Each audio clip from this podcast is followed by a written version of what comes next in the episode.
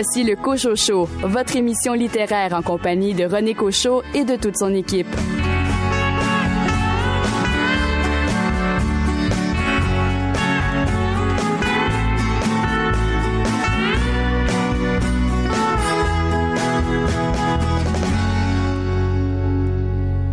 Bienvenue à votre rendez-vous littéraire. Ici René Cochot. Au nom de toute l'équipe, nous vous souhaitons la bienvenue pour ces deux prochaines heures consacrées à la littérature d'ici et un peu d'ailleurs. Nous poursuivons notre coup d'œil sur la rentrée littéraire. Au cours des 60 prochaines minutes, vous aurez l'occasion d'en apprendre sur les nouveautés littéraires aux éditions Hamac, La Mèche et Héliotrope.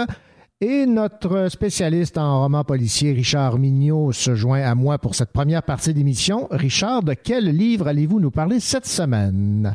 Un chef-d'œuvre selon moi, Ni d'aucune femme de Frank Bouis. Bonne émission.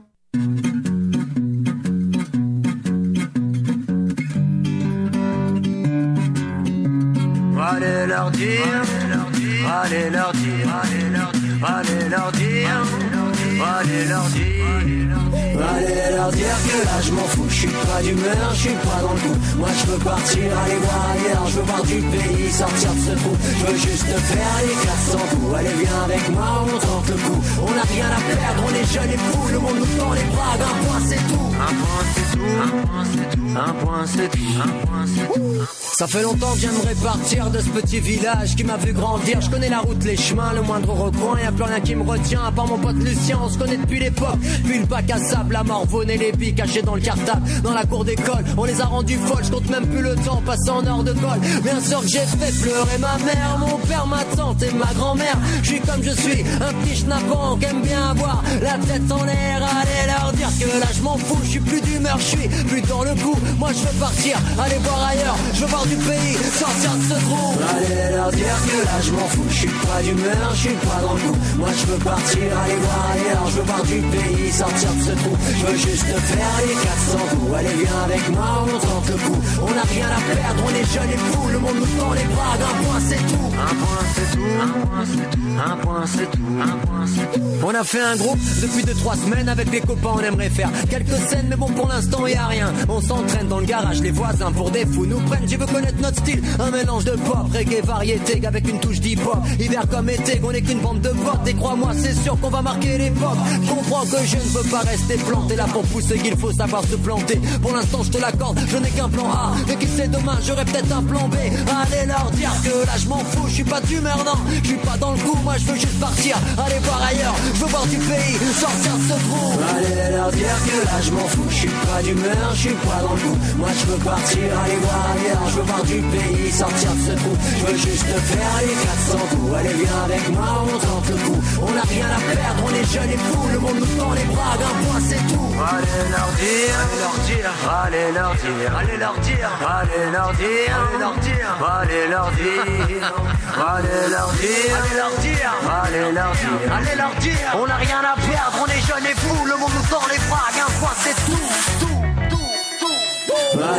dire que là je m'en fous, je suis pas d'humeur, je suis pas dans le coup. Moi je veux partir, aller voir ailleurs, je veux voir du pays, sortir de ce trou. Je veux juste faire les 400 coups. Allez viens avec moi, on tente le coup. On n'a rien à perdre, on est jeunes et fous, le monde nous tend les bras, d'un point c'est tout. Place maintenant à la rentrée littéraire aux éditions Hamac avec son éditeur Éric Simard qui euh, est devenu en juin président de l'Association des libraires du Québec. Éric Simard, bonjour. Bonjour euh, René. Éric, évidemment, la période automnale est une période très fébrile pour l'ensemble des éditeurs et euh, je pense que vous êtes particulièrement fier de votre rentrée littéraire avec un livre qui a pour titre Mon ennemi Nelly, c'est de Karine Rousseau. Et lorsqu'on parle de Nelly, on parle de Nelly Arca. Oui, euh, exactement. Donc, c'est pas un hasard que le, le, roman récit, on pourrait dire un récit, mais bon, c'est plus de l'ordre du roman, porte ce titre-là. Euh, Karine Rousseau, Nelly Arcan, c'est devenu son sujet d'étude. Mais elle l'a connu un peu après tout le monde, parce que Karine, elle est euh, québéco-colombienne, puis elle a, pendant des mois, elle a voyagé en Amérique du Sud. Et c'est au moment où Nelly Arcan euh, a pris sa place dans le milieu littéraire, et mais Karine est en voyage. Donc, elle revient au Québec, puis elle entend parler de Nelly, puis à chaque fois qu'elle la voit ou qu'elle entend parler, elle ressent quelque chose, elle est comme un peu dérangée. Et donc, ça traite de ça, mon ennemi Nelly, c'est à quel point Nelly Arcan est venue déranger cette québéco-colombienne dans sa dans ben, dans sa position de femme. Euh, et donc, dans tout le roman, elle nous explique un peu son obsession, comment elle est, elle est, elle est arrivée à euh, à prendre Nelly Arcan comme sujet d'étude, mais c'est passé par beaucoup de, de perturbations à l'intérieur d'elle-même. Euh, donc, c'est venu déranger, c'est ben, c'est ça, sa position en tant que femme. Euh, en lien avec sa culture latino, parce que le rôle des femmes n'est pas perçu de la même manière euh, qu'au Québec, par mhm. exemple. Donc, c'est tout ça qu'elle nous explique. Et il y a une espèce tout le long, c'est tellement bien mené, puis il y a comme une intériorisation. On, c'est comme si notre cœur débattait tout le long. euh, parce que ça devient vraiment une obsession pour, euh, pour la narratrice, là, la figure de Nelly Arcan. Euh, puis en même temps, c'est, c'est un hommage à Nelly Arcan. Donc, euh, il y a comme un clin d'œil. C'est mon ennemi Nelly, mais en même temps, c'est positif. Euh, c'est comme ça disait, hey, ma maudite, là, t'es venu déranger quelque chose que je pensais pas que je pensais jamais aller là. Mais c'est comme ça la remercier en même temps. Donc, c'est ça, mon ennemi Nelly. Ouais, une obsession positive. Ah oui, oui, oui, absolument. Parce que ça a changé un peu son rapport au monde à Karine Rousseau. Prochain livre, là, c'est un titre qui fait sourire et l'ensemble de l'œuvre, vous me disiez, fait beaucoup sourire. C'est de Philippe euh, Chagnon. L'essoreuse à salade. Oui, effectivement. Ben, euh, ouais, dès que je dis le titre, là, les gens sourient et donc je suis content parce que ça veut dire que c'est le bon titre. Oui. Moi, ce que j'aime dans l'essoreuse à salade, c'est une histoire un peu banale. Euh, Philippe Changon aime beaucoup parler de la banalité. Et là, c'est une histoire d'amour euh, d'un jeune couple. Là, vraiment, on, on rentre dans leur petite routine. Mais petit à petit, l'homme, le narrateur, il sent un peu, il manque de place, donc il va s'installer tranquillement dans le hangar qui est attenant à l'appartement à Montréal. Et là, donc c'est comme son refuge. À un moment donné, il finit par s'installer complètement. Donc là, c'est un peu le symbole de la dislocation du couple. Et là, il y a une autre fille qui rentre, euh, qui devient coloc et amoureuse de son ex. En tout cas, il y a comme une espèce de, de, de chaise musicale de couple. Euh, évidemment, le lien, ce qui lit tout ça, c'est le soreuse à salade. Donc, euh, comme je disais, donc Philippe est dans la banalité, mais il est dans la subtilité aussi. Moi, je suis particulièrement content de publier Les Soreuses à salade à cause du ton. Il y a un ton, il y a beaucoup d'esprit, il y a un esprit fin. Un peu, moi j'aime beaucoup la littérature anglaise et il y a ça dans Les Soreuses à salade. Donc c'est l'esprit fin de la littérature euh, anglaise et j'ai pas ça, j'avais pas ça dans mon catalogue. Puis moi, c'est un ton que j'aime beaucoup. Donc, je, quand euh, Philippe m'a envoyé euh, son manuscrit, j'ai tout de suite aimé ça. Moi, à chaque fois que je lisais le manuscrit, je souriais tout le long, euh, tellement j'aimais, cet esprit-là. Mais c'est le genre d'esprit, par exemple, qui est subtil si on n'embarque pas du tout dans la proposition, on déteste ça à mourir. Mais ça, ça, ça, me ressemble comme éditeur de publier ce genre de, texte-là, qui est comme un peu sans concession. Mais si on attrape le ton, là, c'est sûr qu'on adore ça. Ben, on va souhaiter l'attraper, ce ton laissereuse à salade. Et on va terminer avec euh, une pièce de théâtre signée Olivier Sylvestre, La loi de la gravité. Et le volet théâtre est dirigé par euh, ben, mon collègue Jonathan Vartabédian-Cacro. Et Olivier, bon, qui s'est fait connaître chez nous euh, grâce à Non Fictif, euh, vient du milieu du théâtre, faut pas l'oublier. Et là, à Mac, on travaille très bien avec Olivier. et on est en train de récupérer un peu le catalogue d'Olivier. On est content. Ça fait beaucoup d'Olivier, là. Sylvestre, depuis deux ans, c'est le troisième titre qu'on sort. Mais on aime tellement ce qu'il fait qu'on ne peut pas dire non. La loi de la gravité était d'abord sortie en France, mais inédit au Québec. Euh, c'est un petit éditeur euh, européen, mais il n'y avait pas de distribution ici. quand Olivier nous a proposé de le publier, on a accepté. Surtout grâce au sujet. Donc là, il y a seulement deux personnages dans, la pièce, Dom et Fred. Euh, Dom est né fille, mais une fille qui se sent plus un gars. Donc, à 15 ans, elle décide de devenir il. Et on suit Fred, qui est un gars qui se sent pas bien dans son corps, qui lui assume pas totalement sa part dite de féminité. Et donc, c'est les liens qui vont euh, se nouer. Euh, c'est deux jeunes marginaux, en fait, qui, euh, qui ont 15 ans chacun et qui vont devenir un peu solidaires l'un de l'autre. Dans leur marginalité, mais ça sera pas si simple que ça parce qu'il y a comme quand même un peu de friction entre les deux. Euh, mais moi, c'est le, sujet que j'aime beaucoup dans cette pièce-là, parler justement, questionner le genre. Est-ce que c'est si important le genre? Et ces deux jeunes qui rêvent d'un avenir meilleur, qui vivent comme euh, dans une petite ville et qui rêvent justement d'aller un peu dans une ville plus grande pour être plus libre. Donc c'est ça le sujet de la loi de la gravité. Et c'est très actuel comme sujet, ah comme débat, là. Oui, c'est très actuel. Puis il y a le, il y a, et Olivier a sa langue à lui, puis surtout sa sensibilité. Chaque texte qu'il fait, il vient nous chercher parce que c'est intelligent, c'est subtil. Et même si c'est une pièce qui semble s'adresser aux ados, c'est ado-adulte. Tout le monde va trouver son compte. Puis moi, j'espère que des enseignants ou des vont s'emparer de ce texte-là pour présenter ça euh, aux jeunes, peut-être la montée aussi. Euh, ça peut devenir un bel outil là. Euh, pédagogiquement intelligent. Éric Simard, merci beaucoup pour euh, cet aperçu de votre rentrée littéraire aux éditions AMAC. Alors, on rappelle les titres Mon ennemi Nelly de Karine Rousseau, L'essoreuse à salade de Philippe Chagnon et euh, cette pièce de théâtre dont vous venez de nous parler, La loi de la gravité de Olivier Sylvestre. Merci beaucoup. Merci René. Au revoir. Au revoir. Elle me dit la vie me traîne, me gauche et me cache. Sur des distances qui ne se comptent pas sur les doigts. J'en ai dépensé des nuits et des lendemains Des prix de présence, même quand j'étais pas là.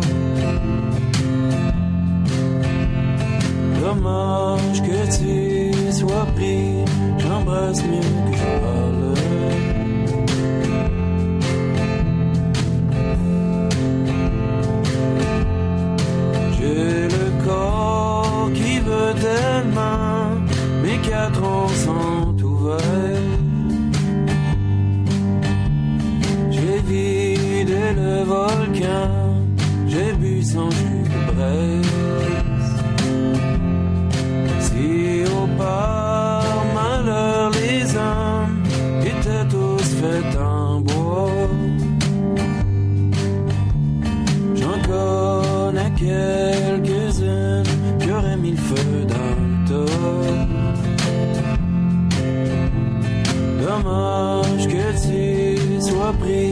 j'embrasse mieux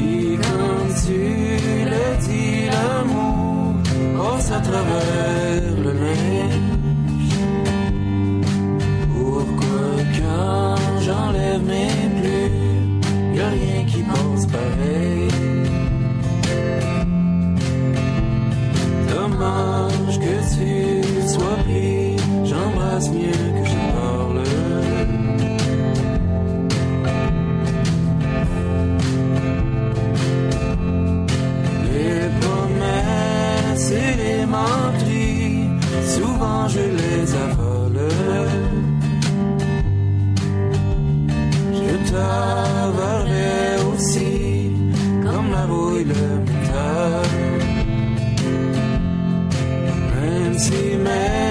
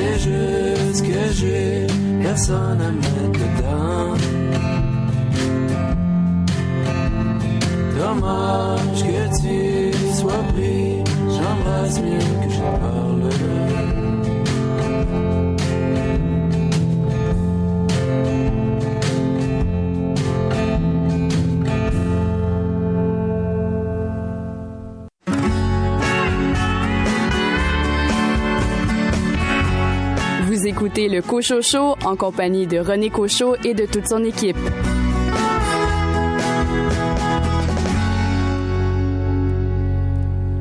Nous poursuivons notre coup d'œil sur la rentrée euh, littéraire, cette fois avec la maison d'édition La Mèche. Et pour euh, faire un, un survol de cette rentrée, nous avons en ligne Sébastien Duluth, qui est l'éditeur de cette maison d'édition. Sébastien, bonjour. Bonjour René.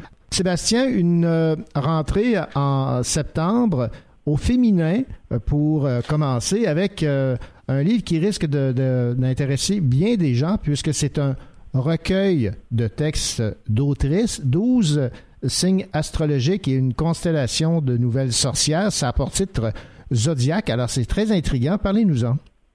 Oui, Zodiac, c'est un beau projet. C'est Ariane Lessard qui est- m'est arrivée avec ça, notre autrice de- qui a publié le roman Feu l'année passée. Donc, elle s'est assise avec moi et elle m'a proposé qu'on pourrait peut-être organiser un collectif de femmes autour de la question de l'astrologie, qui connaît vraiment une résurgence très intéressante. On en voit partout. Alors, tout coup, on se rend compte que ça refait surface euh, dans nos vies et que c'est tout ça, c'est très proche euh, des enjeux de la fiction, de créer des espèces de, de récits sur soi, des, sur, en fait, sur notre identité, sur ce qui va nous arriver dans la vie.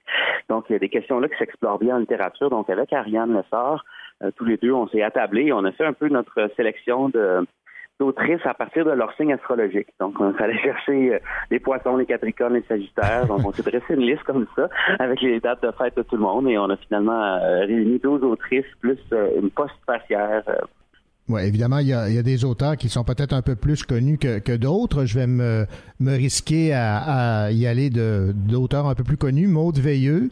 On a Oui. également Catherine Mavrikakis, Chloé Savoie-Bernard. Et il y a La Bronze également qui signe euh, un texte. euh, La Bronze qu'on connaît pour, évidemment, ses, ses chansons. Oui, exact. On- je pense bien qu'on l'a publié pour la première fois sous son nom de son nom réel, Nadia Sadiki, Oui. mais qu'on connaît bien sous le nom de la bronze. Et qu'est-ce que ça, ça dit, ces textes féminins? Alors, c'est une belle variété. C'est vraiment quelque chose d'intéressant de voir parce qu'on a vraiment donné carte blanche, puis ça s'est, euh, ça s'est partagé tout naturellement dans les, dans les manières d'approcher. Des fois, c'est vraiment juste un petit indice dans, dans le coin de l'histoire. Des fois, c'est vraiment central. Euh, chez Chloé Savoie-Bernard, par exemple, c'est presque un petit essai personnel là, sur euh, la vie euh, d'être euh, taureau, croisé avec euh, un diagnostic de personnalité borderline. Alors, c'est vraiment du récit de soi, alors que dans d'autres cas, on a des fictions euh, complètement assumées avec des personnages ou des histoires au jeu, mais qu'on sent là, qui sont avec une certaine part de, de fiction. Donc, ça aussi entre, entre deux tendances-là, je dirais, la littérature un peu plus de l'imaginaire et une littérature un peu plus de soi, intime. Parlons maintenant de ce tout premier roman pour Valérie Roch-Lefebvre, auteur établi à Montréal. Banni du royaume, ça dit de génération en génération, une famille tente de rester du bon bord de la réalité. C'est un récit familial, euh, banni du royaume, dans lequel de trois générations, donc ça part de la grand-mère Ensuite, c'est le père, parce que c'est un père monoparental qui est un peu au, au milieu de l'articulation des trois générations, et la fille, donc l'autrice, et sa soeur et son frère. Donc vraiment, ces trois paliers de génération-là, où on a toutes sortes de scènes, euh, de, de, de, de souvenirs, euh, de, de, réflexions qui sont entremêlées. Ça, ça aussi vraiment dans les trois temporalités, si on veut. Et euh, on se rend compte que ce qui est commun à tout ça, c'est la maladie mentale qui circule, c'est des, problèmes assez graves de, de, phobie sociale, par exemple, d'anxiété, de comportements qu'on dirait anormaux. Alors, c'est vraiment des problématiques assez graves et c'est surtout raconté avec une plume extraordinaire qui m'a complètement euh, dès ma première euh, lecture des premières pages. Quand j'ai reçu ça, je, savais qu'on tenait là un, livre, euh, un livre absolument formidable, toute une, toute une plume qu'on est bien fiers de, publier. on est toujours content de découvrir de, de nouvelles plumes. Banni du Royaume, Valérie Roch-Lefebvre. Maintenant, parlons d'une réédition, nouveau format d'un livre qui a pour titre Martine à la plage, dans la collection Les doigts ont soif de Simon Boulris. Simon Boulris, il n'a plus vraiment besoin de présentation.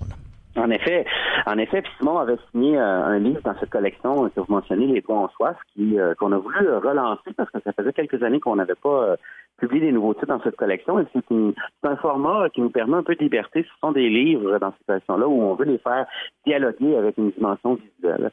Dans Martine à la plage, il y avait des dessins de Luc Paradis. Euh, qui accompagne ce texte-là. Le texte aussi a des dimensions visuelles intéressantes parce que ça raconte l'histoire de cette adolescente Martine qui veut charmer son voisin optométriste en brisant le en brisant la vue pour devoir retourner à l'optométriste plus souvent. Alors on a de ces scènes-là où on voit les lettres euh, les lettres euh, à l'optométriste. Il y a du Ouija aussi là-dedans. Il y a toutes sortes d'affaires étranges parce que Martine a vraiment dit un amour impossible avec son voisin. Euh, mais c'est beaucoup trop jeune pour lui et lui vit, vit sa vie de toute façon d'homme marié et tout. Donc elle délire un peu. Alors le livre est assez éclaté sur le plan visuel. Et euh, comme euh, comme était tombé épuisé ce livre-là et qu'on sentait que ce que ce là pouvait attirer l'attention parce qu'on sait que Simon publie beaucoup beaucoup. Et c'est peut-être devenu un peu mythique le fameux Martine à la plage qui était monté au théâtre mais on avait les gens avaient de la difficulté à se le procurer alors on lui a donné un petit coup de, jeunesse en réimprimant. On lui donne une nouvelle page couverture un nouveau format aussi alors on, le trouve on le trouve très beau très très belle notre Martine à la plage 2019 et on va terminer avec euh, un livre qui a une forme bien particulière euh, d'un artiste qui signe, entre autres, euh, certaines paroles des chansons de Claude Belgag. Il est connu comme artiste, musicien, on le découvre maintenant comme auteur. Exact. Violette P, euh, que moi je connaissais comme musicien euh, d'abord et avant tout. On a souligné souvent la qualité de ses textes. Il chante en français, une musique inclassable. Et euh, le projet, le projet d'écriture qu'il avait, il est aussi assez difficile à, classer.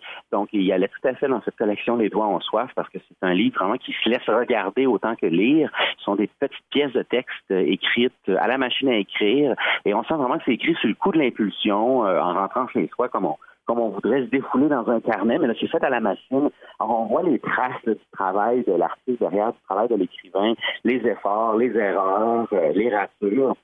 Alors, ça a une forme visuelle vraiment particulière et c'est un petit carnet super intéressant. Je, trouvais qu'il y avait vraiment un tel objet à faire avec ça. Gillespie est aussi artiste visuel, alors il a euh, fait une peinture pour la couverture de son livre spécialement.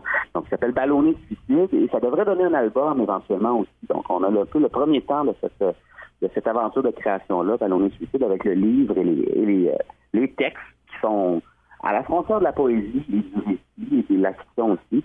Alors, euh, c'est vraiment une, galette de pièces euh, étranges et brillantes. Ben, ça, promet. Merci beaucoup, Sébastien Dulude, éditeur aux éditions La Mèche. Je rappelle les titres pour cette rentrée littéraire automnale. Zodiac, un recueil de textes de 12 autrices. Banni du Royaume, une nouveauté. Valérie Roch-Lefebvre. Et dans la collection Les Doigts en soif, Martine Attelage de Simon Boulris, une réédition. Et euh, ce livre, Ballonné Suicide. Merci beaucoup et bonne rentrée littéraire. Merci beaucoup, ça me fait plaisir.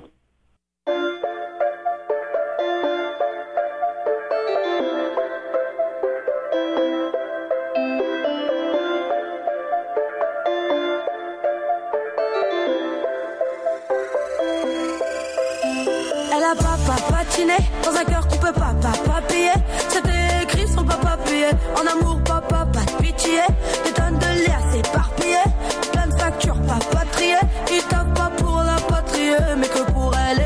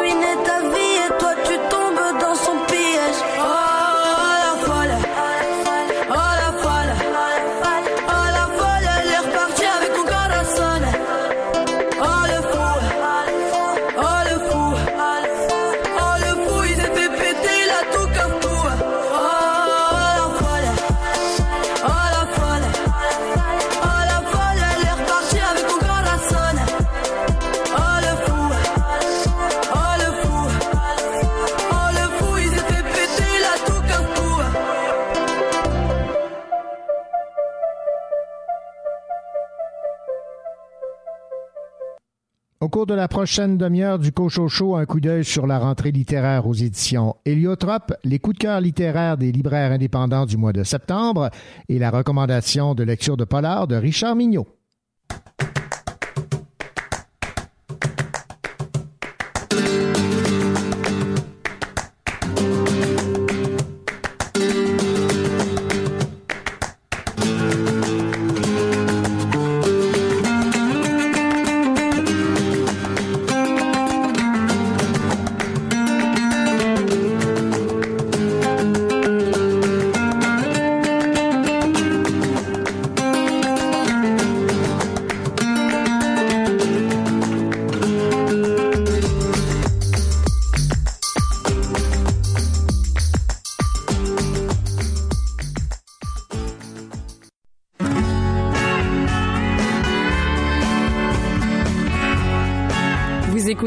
Écoutez le Cocho Show en compagnie de René Cocho, votre rendez-vous littéraire.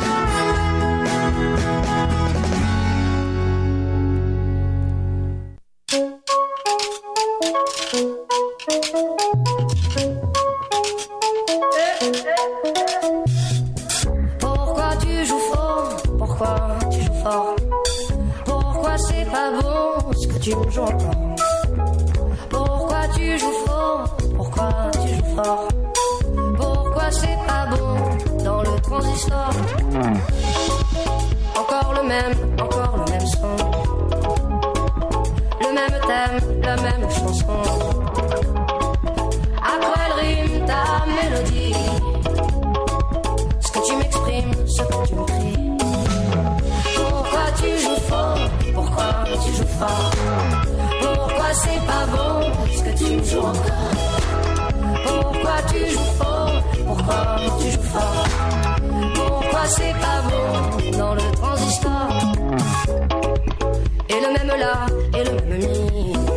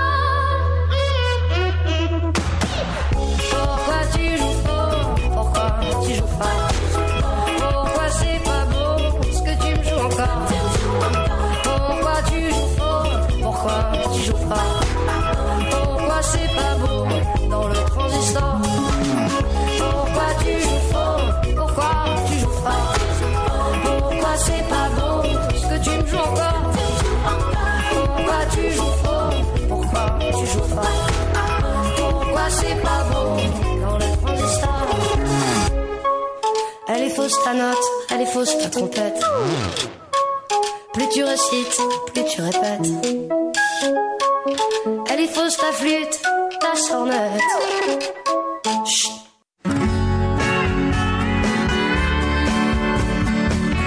Le crime ne paie pas, mais il plaît à Richard Mignot.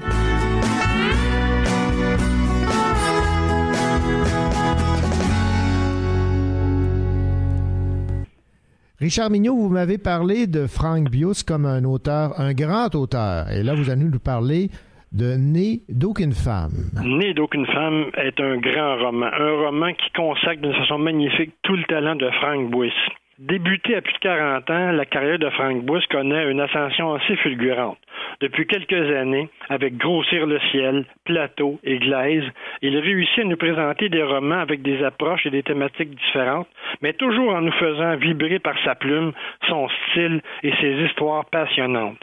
Avec Ni d'aucune femme, l'auteur atteint un sommet, nous transporte au-delà de l'histoire, au plus profond de l'âme humaine celle qui est mauvaise, méchante, mais aussi la belle, la sans défense, celle qui possède la pureté de la naïveté. Gabriel est un curé de campagne vivant une existence très simple où les grands moments de sa vie se passent à bénir les récoltes et les animaux. Un jour, on le demande à l'hospice de la région pour bénir le corps d'une femme décédée. Secrètement, on l'avertit que sous la robe de la morte, il y a des cahiers. Des cahiers écrits par Rose, des cahiers qui racontent son histoire et que le drame de cette vie doit être révélé. La narration commence avec cette phrase Tout est calme, il n'y a plus de temps à perdre, voilà, c'est le temps de sauter dans l'eau froide. Mon nom, c'est Rose. C'est comme ça que je m'appelle Rose tout court. À 14 ans, Rose est l'aînée d'une famille de quatre filles.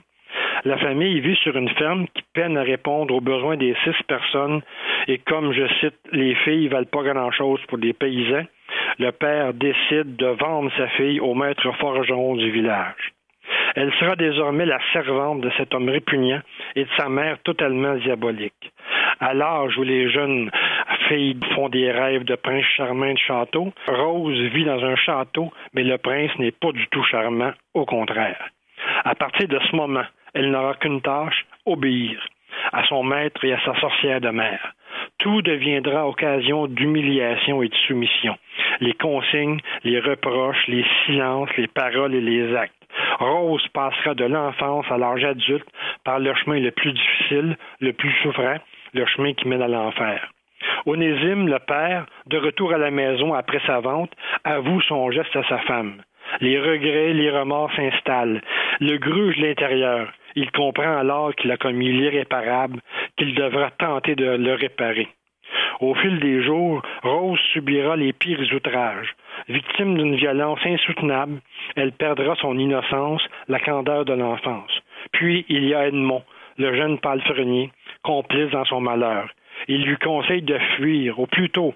Il sait ce qui pourrait se passer, il sait que ça va se passer, mais pourrait-il l'aider? Sans moyen, démunie, elle gardera quand même une étincelle, une force qui lui permettra de survivre, de passer à travers toutes les humiliations et les violences de ces deux tortionnaires. Consciente qu'elle ne peut échapper à son sort, elle trouvera une arme pouvant lui permettre de supporter sa triste vie. Elle passera par l'écriture pour crier sa peine, ses souffrances et son combat de jeune adolescente contre ses deux agresseurs. Ses geôliers nient son identité. Son écriture lui redonnera son humanité, au moins dans ses écrits. Rose pleure, se défend, résiste, se décourage parfois et souffre. Et le lecteur souffre avec elle, essaie de partager sa souffrance. Les mots choisis avec minutie, les phrases sculptées au scalpel bien affûté contribuent à la création de romans magnifiques où chacun des êtres écorchés prend la parole pour nous décrire l'atmosphère terrible de la vie de Rose. Seuls les tortionnaires n'ont pas le droit de parole, mais leurs gestes parlent par eux-mêmes. Rose dans ses cahiers, Edmond dans son incapacité à la sauver, Onésime le père dans sa culpabilité et Gabriel le curé, chacun nous raconte l'histoire à sa façon, chacun alimente nos émotions, des êtres inoubliables, des destins déchirants. Frank Buis maîtrise parfaitement l'art de construire des personnages attachants, crédibles, qui prennent tout leur sens, toute leur humanité quand ils souffrent aux côtés des affreux, des cruels et des sadiques. Né d'aucune femme est un grand roman à cause de son histoire, mais aussi parce qu'il est superbement bien écrit. Incapable de résister, j'ai souvent interrompu ma lecture pour relire une phrase, la dire dans ma tête pour en apprécier toute la musicalité et la relire encore une fois pour en savourer les subtilités. Un dernier mot sur l'illustration de la couverture. Au premier coup d'œil, on ne peut qu'admirer la beauté de cette photo l'intensité que dégage la monochromie de l'image, l'émotion qui émane de cette mère donnant le sein à son enfant. Le roman terminé, on comprend mieux la symbolique de la brisure, de cette brèche étrange traversant l'image. Inutile de vous dire que je vous recommande fortement ce roman. Ni d'aucune femme est un générateur d'émotions, une lecture qui ne vous ne laissera pas indifférent. Je dirais même qu'elle pourrait vous secouer. Cœur sensible, plongez dans cette histoire, elle saura vous émouvoir. Amoureux des mots et de la langue, régalez-vous de cette prose magnifique. Dévoreur de polar, prenez une pause et laissez-vous emporter par un récit aussi prenant qu'un thriller. Boulimique de lecture, n'hésitez pas. Amant de la littérature, courez vite chez votre libraire et lisez ce formidable roman. Bonne lecture. Bon, juste un incontournable. Frank Bouis, qui est en, en tournée de promotion au Québec, d'ailleurs. Ah oui, il sera, il sera ici toute la semaine au Québec. Et il y a une entrevue Facebook Live de, de planifier aussi. Jeudi à 19h sur Facebook, oui, de, directement de Libri Monnaie. Merci beaucoup, Richard Mignot. Ça, ça serait un plaisir.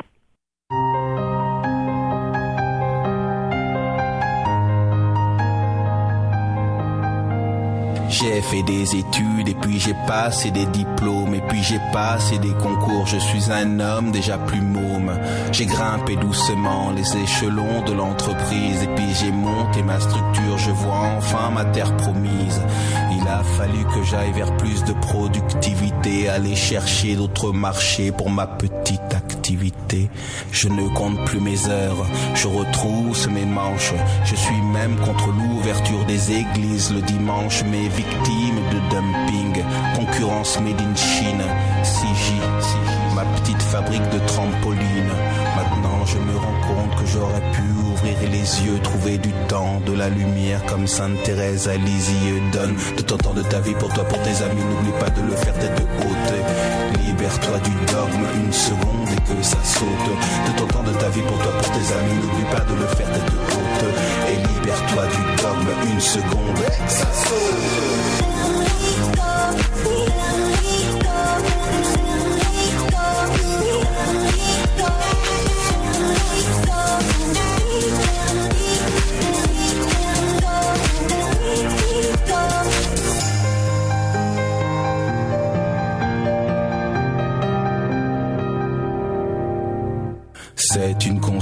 qui a rencontré un peintre et elle lui slame dans l'oreille des histoires de luxe et d'absinthe.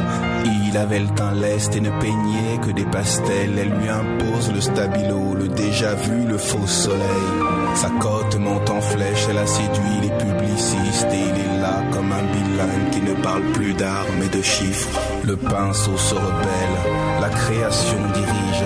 Sur terre, le temps s'arrête, au ciel, les étoiles se figent. Savez-vous, saviez que la lune influe sur les marées, créant un tremblement d'âme qui l'a touché, qui l'a sauvé. Maintenant, elle se rend compte qu'elle aurait pu yeux, trouver du temps, de la lumière comme Sainte Thérèse à Lisieux. Donne ton temps de ta vie pour toi, pour tes amis, n'oublie pas de le faire tête haute. Libère-toi du dogme une seconde et que ça saute.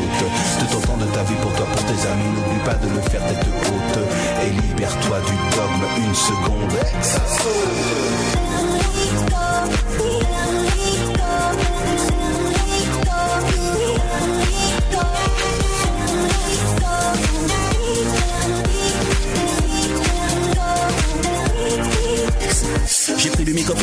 j'ai pris le maquis, je me sentais un peu compressé dans le paquet de plaques, donc j'ai pris le kaki comme les tamous, les paquis, et j'ai vu la vie des hommes, oui, la vie des hommes est acquis. Pause, j'ai fait l'armée dans des chars à voile. Il y avait bombe et des femmes à poil, faute, tout pas faute, faux, garder tête haute, faut vivre avant la dame à la faute.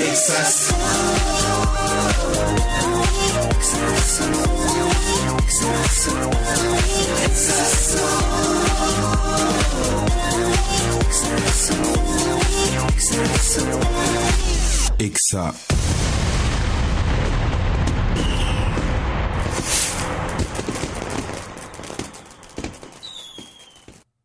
À tous les mois, les libraires indépendants nous font part de leur coup de cœur. Voici leur sélection pour le mois de septembre, à commencer par le très beau livre illustré Les étoiles de Jacques Goldstein aux éditions La Pastèque. Chantal Fontaine de la librairie moderne à Saint-Jean-sur-Richelieu dit Les étoiles, c'est un éloge à la reconnaissance de l'autre avec toute sa richesse. C'est un hommage à l'enfance, comme toujours avec Goldstein, qui sait écrire la candeur et l'enthousiasme, dessiner les plaisirs simples et la liberté propre aux enfants. Le roman Les Furtifs de Alain Damasio aux éditions La Volte est le coup de cœur de Philippe Fortin de la librairie Marie-Laura à Jonquière et ce qu'il dit les amateurs de dystopie sidérantes seront bien servis avec ce roman d'anticipation très actuel où les villes sont désormais entièrement privatisées, la vie sociale parfaitement régulée et où les exceptions, loin de confirmer la règle, forment plutôt une communauté abstraite d'êtres légendaires aux facultés extraordinaires. Thomas Dupont-Buis de la librairie Gallimard à Montréal a eu un coup de cœur pour cette maison de David Mitchell publiée aux éditions Alto. Cette maison se dévore avec grand plaisir, pastiche talentueux de romans d'épouvante, ce livre s'amuse de ses codes, les détourne à sa convenance et prend rapidement le lecteur au jeu, un tantinet cruel dans lequel il a placé ses proies personnages. Marie-Hélène Vaugeois de la librairie Vaugeois à Québec a pour sa part eu un coup de cœur pour Agathe de Anne-Catherine Baumann aux éditions La Peuplade. Marie-Hélène Vaugeois de la librairie Vaugeois à Québec a eu un coup de cœur pour sa part pour Agathe de Anne-Catherine Baumann aux éditions La Peuplade. Un psychanalyste en fin de carrière compte le nombre de consultations qui lui restent avant de prendre sa retraite. Depuis des années, il exerce son métier sans conviction, n'écoutant que distraitement ses patients. Il lui faudra une dernière cliente pour le réveiller, l'amener à réfléchir sur son propre vide, un roman doux et réconfortant. Et le coup de cœur de Shannon Desbiens de la librairie Les Bouquinistes à Chicoutimi est Tout va bien de Charlie Ganmore aux éditions Delcourt. À notre époque, accepter la différence chez l'autre est devenu primordial et la bande dessinée reste l'un des supports les plus adéquats pour ce type de message. Dans Tout va bien, vous assisterez à la rencontre de deux univers atypiques qui apprendront à se découvrir réciproquement. C'est une très belle histoire qui m'a hanté pendant quelques jours et qui démontre qu'avec de l'ouverture et de la patience, vivre une vie normale s'avère plus accessible que prévu. Voilà donc pour les coups de cœur des libraires indépendants du mois de septembre, Les Étoiles de Jacques Goldstein, Les Furtifs de Alain Damasio, Cette Maison de David Mitchell, Agathe de Anne-Catherine Baumann et Tout va bien de Charlie Ganmore. Dans quelques instants, coup d'œil sur la rentrée littéraire aux éditions Héliotrope avec euh, Olga Duhamel-Noyer.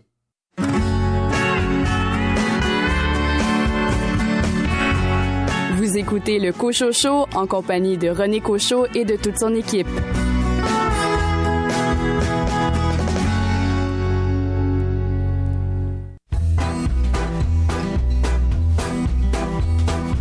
Un terrain vague de vagues clôtures, un couple divague sur la maison future. On s'endette pour 30 ans, ce pavillon sera le nôtre et celui de nos enfants corrige la fin enceinte. Les travaux sont finis, du moins le gros œuf, ça sent le plâtre et l'enduit et la poussière toute neuve. Le plâtre et l'enduit et la poussière toute neuve. Les ampoules à nu pendent des murs du plafond, le bébé est né, il joue dans le salon. On ajoute à l'étage une chambre de plus, un petit frère est prévu pour l'automne. Dans le jardin, les arbres aussi grandissent, on pourra y faire un jour une cabane. On pourra y faire un jour une cabane. Les enfants ont poussé, ils sont trois maintenant, on remplit sans se douter le grenier doucement. Le grand habite le garage pour être indépendant, la cabane, c'est dommage, est à l'abandon. Monsieur rêverait de creuser une cave à vin, madame préférerait une deuxième salle de bain. Ce sera une deuxième salle de bain. Les enfants vont et viennent chargés de linge ça devient un hôtel, la maison familiale. On a fait un bureau dans la petite pièce d'en haut et des chambres d'amis, les enfants sont partis. Ils ont quitté le nid sans le savoir vraiment, petit à petit, et vêtement par vêtement, petit à petit, et vêtement par vêtement. Ils habitent à Paris des apparts sans espace, alors qu'ici, il y a trop de place. On va poser, tu sais, des stores électriques, c'est un peu laid, c'est vrai, mais c'est plus pratique. La maison somnole comme un chat fatigué, dans son ventre ronronne la machine à laver. Dans son ventre ronronne la machine à laver. Les petits enfants espérés apparaissent dans le frigo, on remet des glaces. La cabane du jardin trouve une deuxième jeunesse, c'est le consulat que rouvrent les gosses. Le grenier sans bataille livre ses trésors, ses panoplies de cow-boys aux petits ambassadeurs qui colonisent pour la dernière fois la modeste terre promise, quatre murs et un toit. Cette maison est en vente, comme vous le savez, je suis, je me présente, agent immobilier. Je dois vous prévenir, si vous voulez l'acheter, je préfère vous le dire, cette maison est hantée. Ne soyez pas monsieur, n'ayez crainte madame, c'est hanté c'est vrai, mais de gentils fantômes, de monstres et de dragons, que les gamins savent voir, de pleurs et de bagarres, et de copieux quatre heures. Fini tes devoirs, il est trop lourd mon cartable, laisse tranquille ton frère, les enfants à table, écoutez la musique, est-ce que vous l'entendez? Écoutez la musique, est-ce que vous l'entendez? Écoutez la musique, est-ce que vous l'entendez?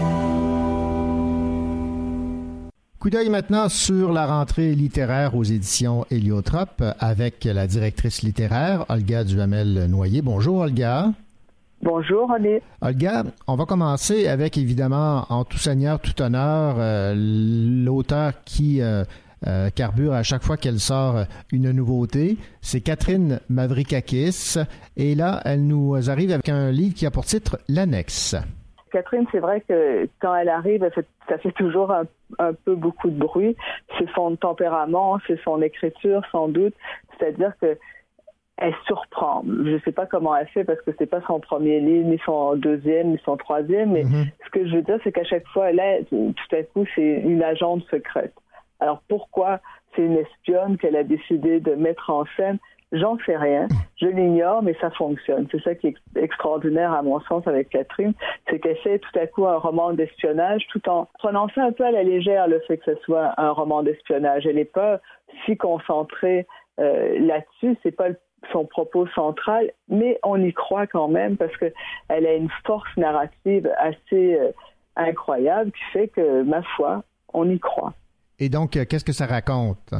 L'histoire de l'annexe est assez simple. C'est l'histoire d'Anna, qui est agente secrète, qui flâne à un moment dans un lieu qu'elle adore, puisqu'il y a un endroit dans le monde où elle se sent chez elle. C'est à l'annexe, qui est ce, musée assez poignant, où la famille d'Anne Frank se sont cachés durant deux ans pour éviter l'horreur nazie et où ils ont été arrêtés aussi puis déportés avec une fin terrible, tragique, comme on le sait. Donc, ces lieux-là, maintenant, c'est un endroit très touristique. Alors, le personnage de, que Catherine Mabrikakis met en scène, c'est Anna, qui est dans, cette annexe-là et qui se rend compte qu'elle est suivie. Elle est là, elle passe du temps, il y a la foule et tout ça, puis là, elle se rend compte qu'elle est suivie et il faut qu'elle se dépêche, il faut qu'elle que, avise euh, l'organisation qui l'emploie et qui, qui va décider de l'exfiltrer aussitôt. Alors, elle se retrouve elle ne sait pas dans quelle ville, on lui cache dans quelle ville elle est exfiltrée.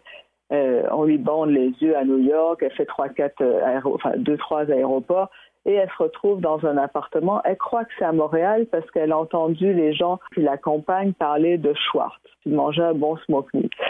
Donc, elle se retrouve dans, dans un, un appartement où elle est cachée du monde pendant quelque temps et où elle est avec d'autres espions comme elle qui doivent se faire oublier pour un temps. Et cet endroit-là, elle va l'appeler l'annexe. Et là, euh, elle rencontre un homme qui s'appelle Celestino et qui est leur hôte là-bas et qui s'occupe d'eux. Ils n'ont pas le droit du tout de sortir de ce, nouvel endroit. Euh, ils sont prêts à l'intérieur et là, elle va commencer tout un huis clos, euh, toutes sortes d'échanges assez fascinant à mon sens avec Célestino, mais avec aussi les autres espions, j'allais dire les autres zozos pour certains. D'autres sont très sérieux, mais enfin, il y a toutes sortes de personnages assez étonnants. Marie-Pierre Lafontaine, toute maison d'édition rêve de découvrir une plume et c'est le cas pour euh, cet euh, auteur qui en est à son premier roman que j'ai eu l'occasion de lire et qui euh, hante encore mes pensées et ça pour titre Chienne. Le moins que l'on peut dire, c'est que c'est un livre coup de poing. Oui, en même temps, c'est pas facile de parler d'un livre comme ça parce que c'est une histoire de violence familiale.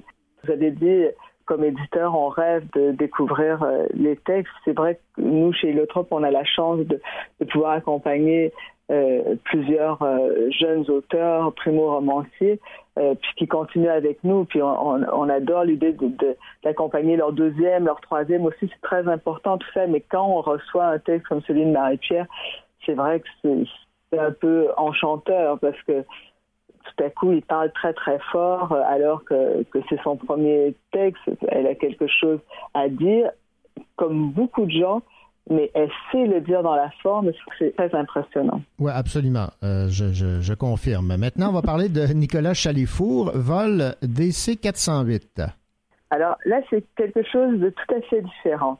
Nicolas, c'est quelqu'un qui a vraiment une écriture somptueuse, qui sait raconter d'une manière assez étonnante, toutes sortes de péripéties. Et son livre Vol d'essai 408 va pas échapper à ça. Il y a donc beaucoup d'humour, beaucoup de sérieux, parce qu'on raconte l'errance d'Antoine qui doit rentrer chez lui, mais qui veut pas rentrer chez lui. Il est à Lisbonne. Il vient de mettre la dernière main à son roman, puis il va décider de fêter ça. On va s'enfoncer dans toutes sortes de dédales du, du labyrinthe lisboète avec beaucoup de péripéties, beaucoup de choses qui arrivent, beaucoup de choses assez drôles aussi. Et Nicolas, c'est quelqu'un qui arrive à guider son lecteur dans, dans ses péripéties avec chaleur, avec beaucoup de, de chaleur. Il sait s'adresser à son lecteur.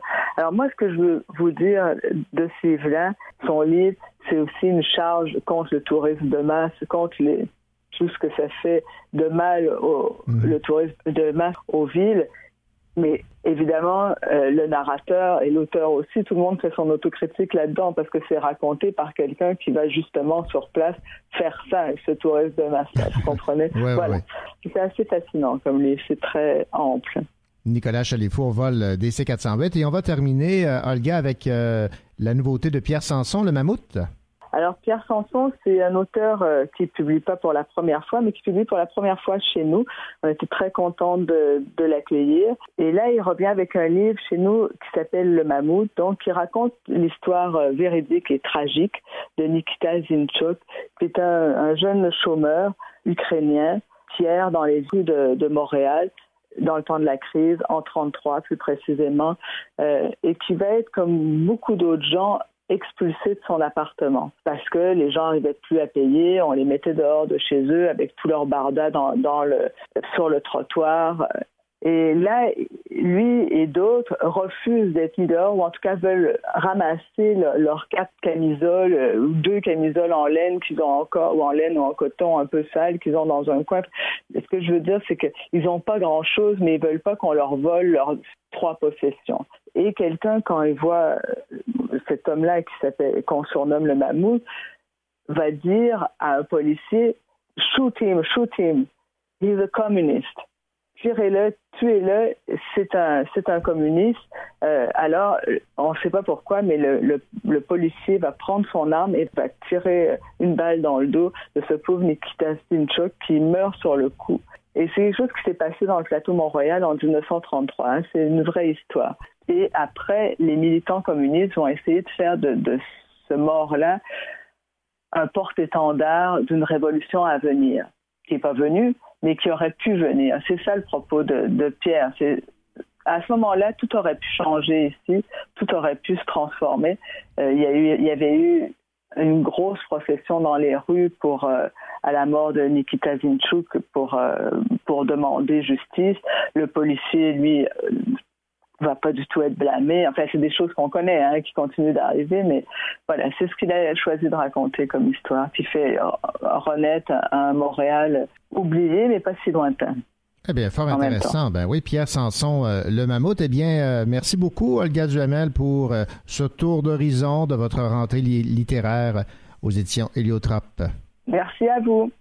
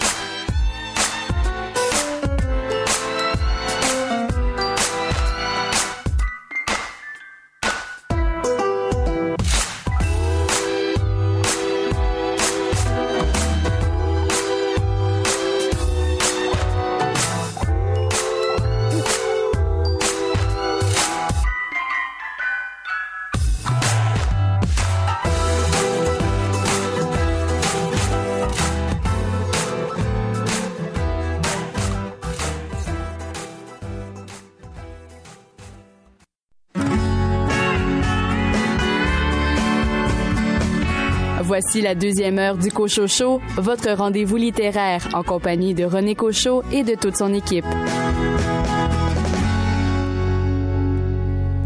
Au cours de la prochaine heure du Cochocho, un entretien avec Gabriel Sauvé à propos de la rentrée littéraire aux éditions à lire, une discussion avec Mylène Bouchard concernant les nouveautés littéraires aux éditions La Peuplade, et un entretien avec l'auteur Milissa Perron qui signe un roman sur la dépression, Promets-moi un printemps aux éditions Urtubise.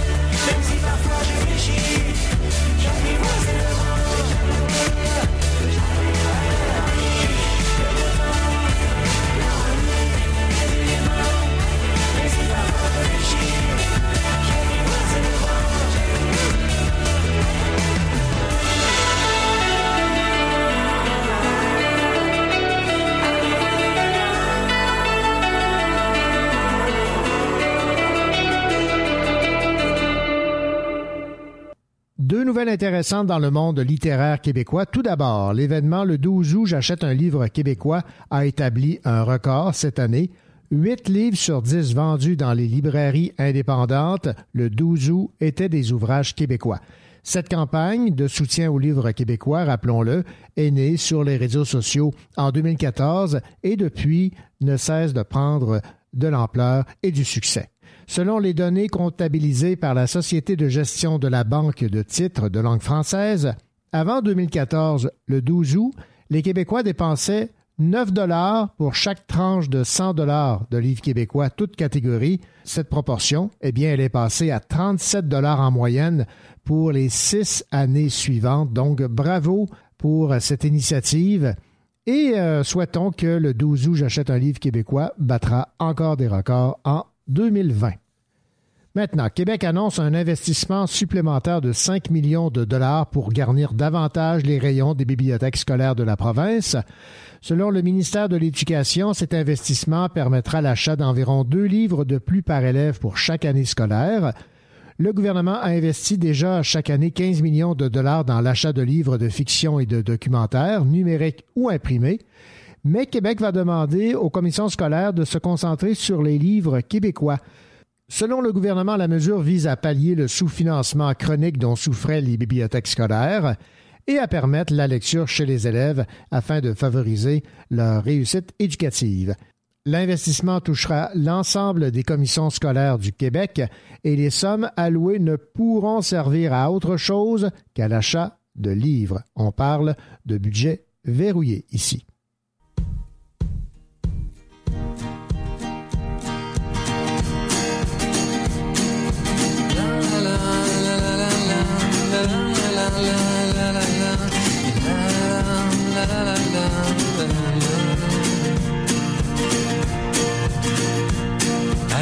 Danse, danse, viens dans mes bras. Allez, tourne, tourne, reste avec moi. Allez, partons vite si tu veux bien dès le jour. Le soleil brille très haut, tu sais, mais j'aime ça. Je t'attendais, alors partons vite si tu veux bien sans retour. Crie plus fort et parle-moi de nos projets, nos rêves, tout ça. Donne-moi la main, embrasse-moi, mon amour. Comme ami, moi je veux bien. Mais les amis, ça va, ça vient. Alors partons vite, brûler le jour et la nuit.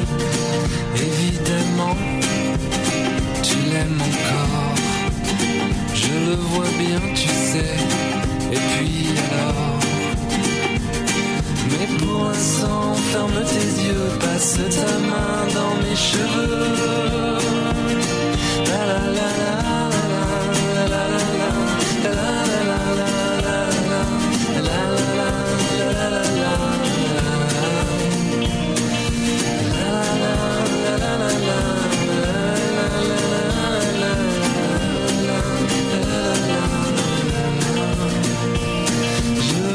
Veux entendre ton cœur qui bat, tu sais, je crois qu'il chante pour moi, mais en douceur, comme ça tout bas, comme un sourd.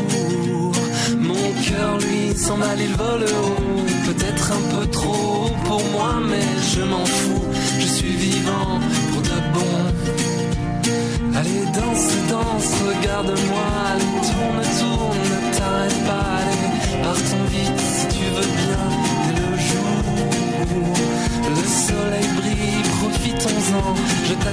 моя жизнь.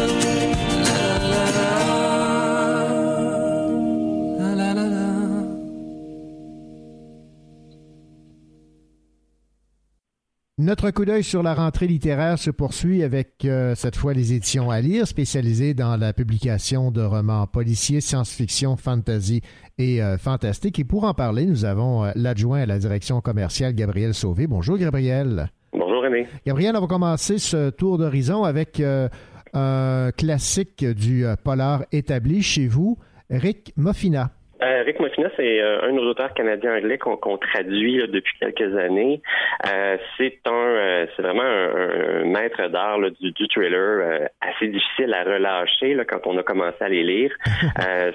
sans que ce soit c'est des formules très classiques dans le thriller, mais Rick est vraiment quelqu'un qui maîtrise les codes du genre. puis ça fait vraiment des, des romans qu'on dévore à chaque fois. Euh, celui qu'on publie cet automne, c'est euh, Dernière limite, où on retrouve le personnage de Kate Page, qui est une journaliste qu'on a découvert dans le tome précédent qu'on a publié au printemps.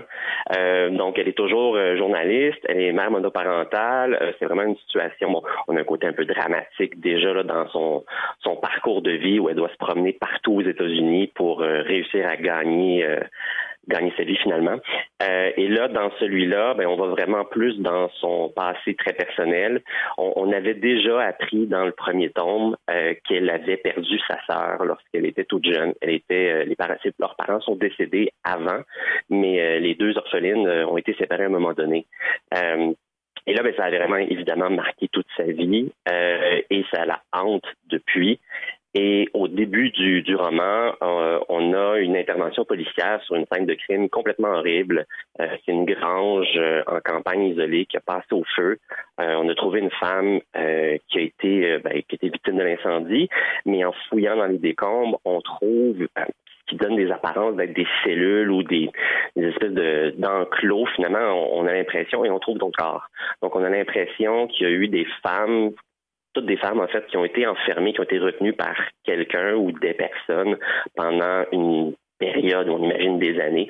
Euh, donc évidemment, on est dans, dans, le trailer et là, ça part à ce moment-là parce que les policiers vont contacter Kate Page qui, euh, qui comme journaliste, euh, couvre l'histoire, mais en même temps, il y a un lien très personnel parce qu'on retrouve des indices qui nous amènent à penser que peut-être sa sœur y aurait séjourné. Sa sœur qui est supposée être décédée ou en tout cas qui est disparue et qu'on a présumé morte il y a des années. Ben, en ce cas, ça promet. Dernière limite, Kate Page, donc de Rick Moffina. En science-fiction maintenant, un titre de Sébastien Chartrand, Les héritiers de Nikola Tesla. Ben, Sébastien, en fait, même celui-là, on, peut même le présenter comme un, roman d'enquête mhm. euh, parce que c'est essentiellement une intrigue policière qui se déroule par contre dans un Paris un peu différent de celui qu'on connaît.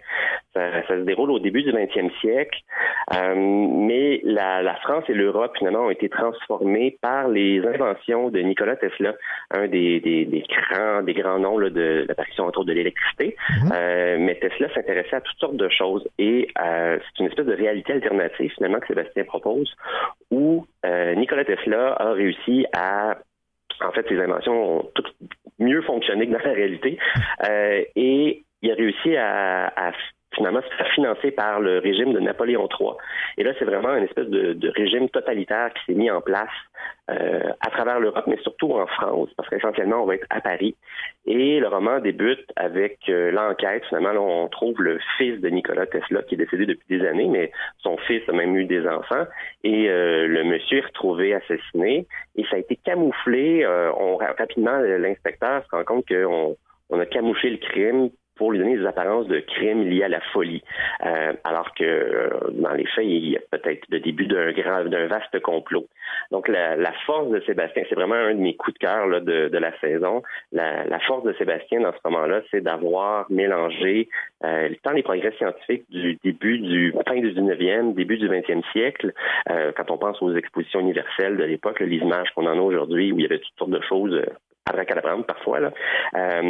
De mélanger ça avec les progrès médicaux de l'époque, entre autres en santé mentale, où on a euh, Valentin Magnan qui fait toutes sortes de, ben, parfois d'études et d'expérimentations sur les, les, gens qui souffrent euh, de maladies mentales, et les arts, euh, tant littéraires que, que, en art visuel, euh, de la fin du 19e, du début du 20e, euh, Rodin, Maupassant, Baudelaire, où il y a une espèce d'omniprésence de la folie. On parle un peu du mal du siècle chez certains auteurs anglais à l'époque. Donc tout ça est entremêlé dans une très bonne intrigue finalement pour savoir qui essaie de cacher quoi dans une France alternative c'est euh, c'est vraiment un magnifique roman, honnêtement. Euh, il y a une richesse incroyable là-dedans. Et euh, je pense que les fans de science-fiction et finalement même de polar par la fois, là, mm-hmm. de bonnes intrigues vont, vont pouvoir y trouver leur compte. Eh bien, proposition fort intéressante. Les héritiers de Nikola Tesla de Sébastien Chartrand. Maintenant, un auteur que j'aime beaucoup qui nous revient cette fois avec Halifax Express, un polar d'espionnage, Lionel Noël. On l'a attendu, celui-là. On l'a repoussé depuis quelques saisons, mais maintenant, il est prêt. euh, Lionel Noël, c'est euh, vraiment un de nos auteurs, mais c'est de voir la, la, densité, en fait, des intrigues policières qu'il propose. Euh, ça se déroule toujours euh, à peu près sous fond de Deuxième Guerre mondiale. On est plutôt vers la, en deux périodes, mais plus vers la fin de la guerre. Euh, ça se déroule même souvent en dehors du, du contexte classique qu'on voit là, avec le, débarquement de Normandie, puis la prise de Berlin ou Stalingrad, là, ce, que, le cinéma hollywoodien a mille fois revisité. Euh, là, ça se passe en même en partie au Québec, parce que le Halifax Express, c'est un train euh, dont euh, en fait qui, qui servait euh, la, la cour. En fait, l'Empire britannique a mis sa, sa réserve d'argent, d'or, euh, les bijoux de la couronne britannique même, euh, ont été envoyés au Canada devant l'imminence de la guerre en se disant on va mettre à l'abri finalement la fortune. Et il y a un train qui part d'Halifax qui transporte dans un de ses wagons secrètement une partie du trésor britannique. Et là, le train est attaqué en pleine nuit quelque part près d'Amqui et euh, le wagon disparaît sans laisser de trace. On n'a jamais trouvé qui a fait le coup. Euh, évidemment, à l'époque, il y a toutes sortes de, belligérants. Il y a autant au niveau euh, politique euh, avec la guerre, mais il y a aussi tout ce qui existe de, de pègres, de caïds qui, qui essaient de profiter du contexte un peu de chaos de guerre pour tirer leur épingle du jeu.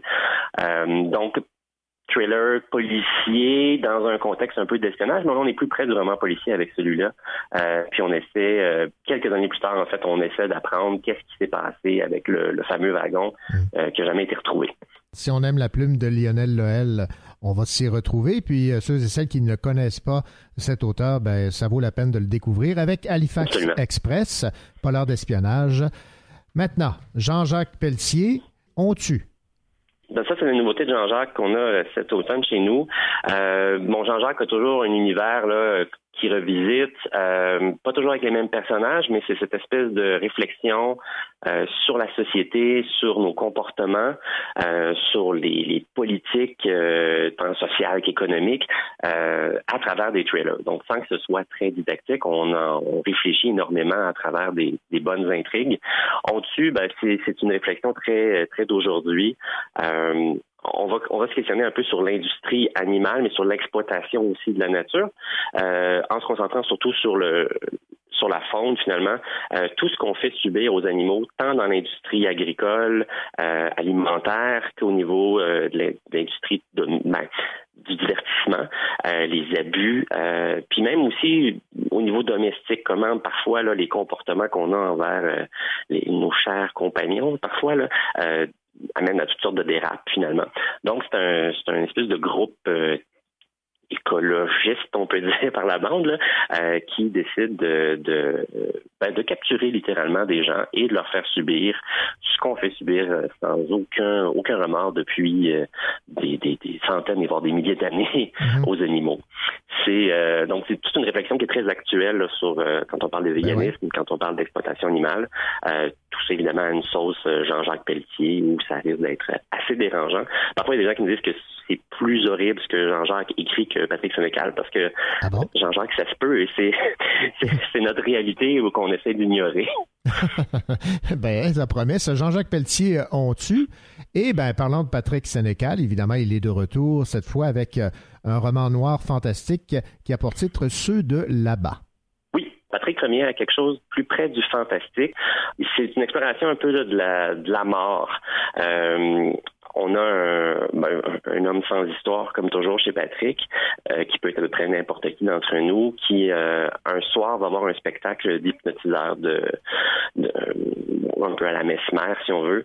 Euh, puis bon, il va de façon un peu, euh, il va un peu reculant en disant bon, je crois pas trop à ça, et il se retrouve sur scène. Et à ce moment-là, euh, il se passe quelque chose. Euh, il, il, évidemment, lui, il est hypnotisé, fait qu'il voit pas ce qui se passe, mais au moment de se réveiller, euh, il constate que la salle devant lui, euh, les gens sur scène, l'animateur, tout le monde est mort. Oh. Et c'est l'espèce de, de point de départ, puis il y a toujours un, une espèce de questionnement sur un basculement vers la folie là, dans l'œuvre de Patrick. Donc là, c'est c'est sous l'angle un peu là, du avec un peu de surnaturel, mais c'est c'est l'espèce de réflexion à l'après-vie, la mort ou ce, rapport-là euh, qui va explorer. Évidemment, euh, à la sauce Patrick Sénécal, donc ça risque d'être assez dérangeant pour toutes sortes de raisons que les habitués aiment et que ceux qui évitent continuent à éviter. Patrick Sénécal, ceux de là-bas, noir, euh, un roman noir fantastique. Et à Gabriel Sauvé, très rapidement, il y a quelques rééditions également que Alire propose.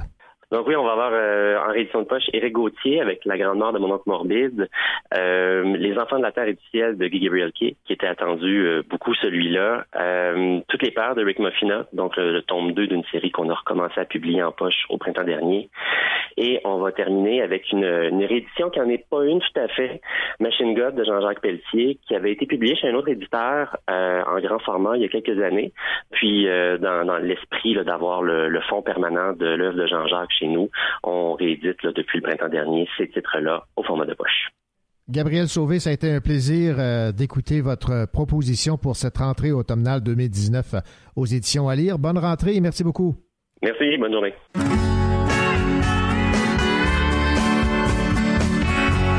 Vous écoutez le Cocho Show en compagnie de René Cocho et de toute son équipe.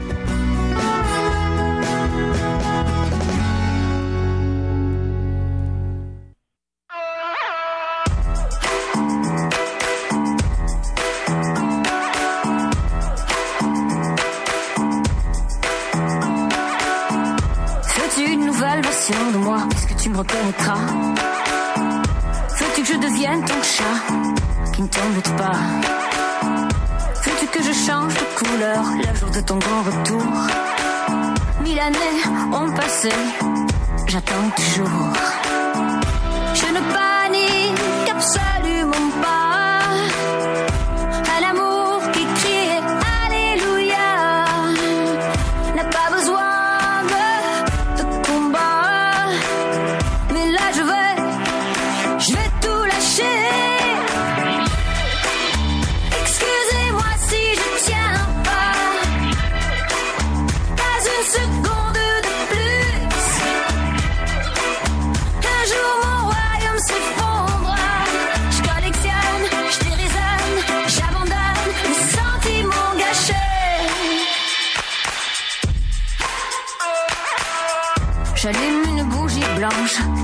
à ma tenue.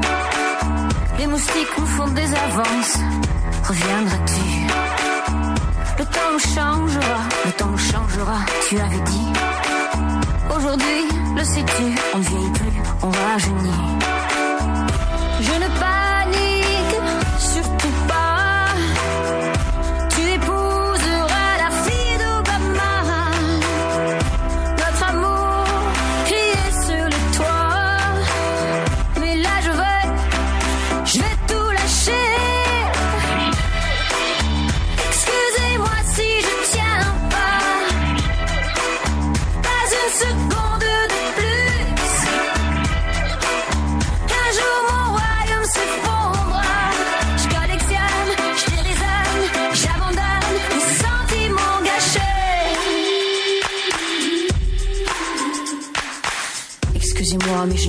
Air et repéré dans le grand froid. Où le vent efface chaque pas.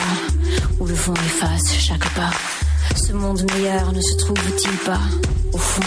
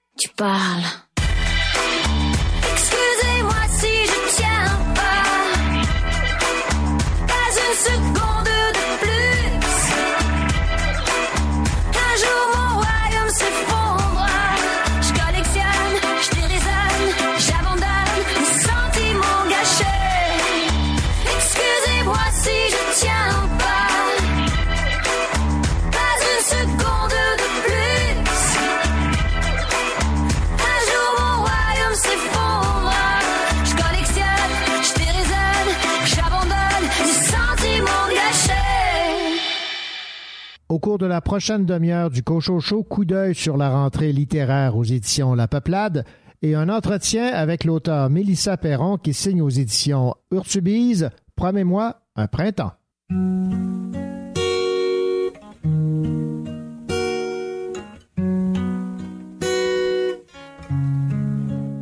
Aimez-moi clou, aimez-moi sans, aimez-moi fuir. Aimez-moi partout, aimez-moi maintenant, aimez-moi sans dire. Aimez-moi à genoux, aimez-moi néant, aimez-moi encore. Aimez-moi debout, aimez-moi géant, aimez-moi plus fort. Aimez-moi demain, aimez-moi sans fin, aimez-moi toujours. Aimez-moi de nuit, aimez-moi matin, aimez-moi d'amour. Aimez-moi de noir, aimez-moi de bleu, aimez-moi détresse. Aimez-moi de vœux, aimez-moi d'espoir, aimez-moi promesse. Tout ce que je veux, c'est être aimé.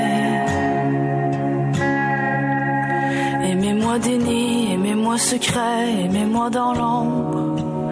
Aimez-moi de pluie, aimez-moi de craie, aimez-moi plus sombre. Aimez-moi remords, aimez-moi regret, aimez-moi douleur. Aimez-moi conscience, aimez-moi sensible, aimez-moi sans peur. Tout ce que je veux,